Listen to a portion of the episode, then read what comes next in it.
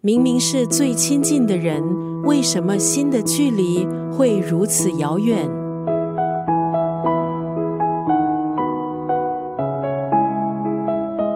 今天在九六三作家语录分享的文字，出自这本书《内在黑洞》。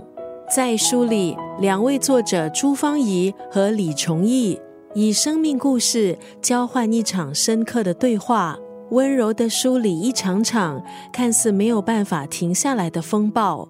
关于伴侣之间的冲突，对子女的教养，隔代不同的价值观，十个不同的主题。十封往返书信，这本书引导读者表达你我都难以启齿的感受。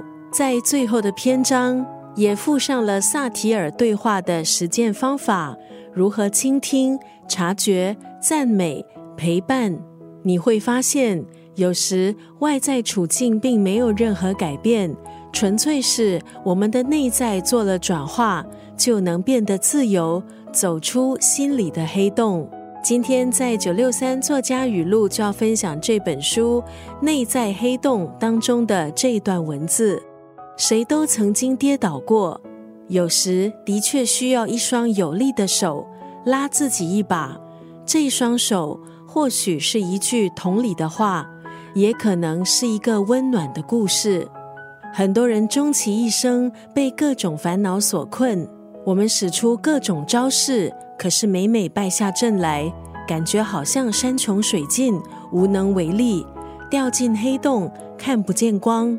这本书却让我们看到新的可能性，连接内在的渴望，就有可能从死胡同里找到新的出路。答案其实都在你我的内心，只要向内探索，才有机会走出黑洞。谁都曾经跌倒过。有时的确需要一双有力的手拉自己一把，这双手或许是一句同理的话，也可能是一个温暖的故事。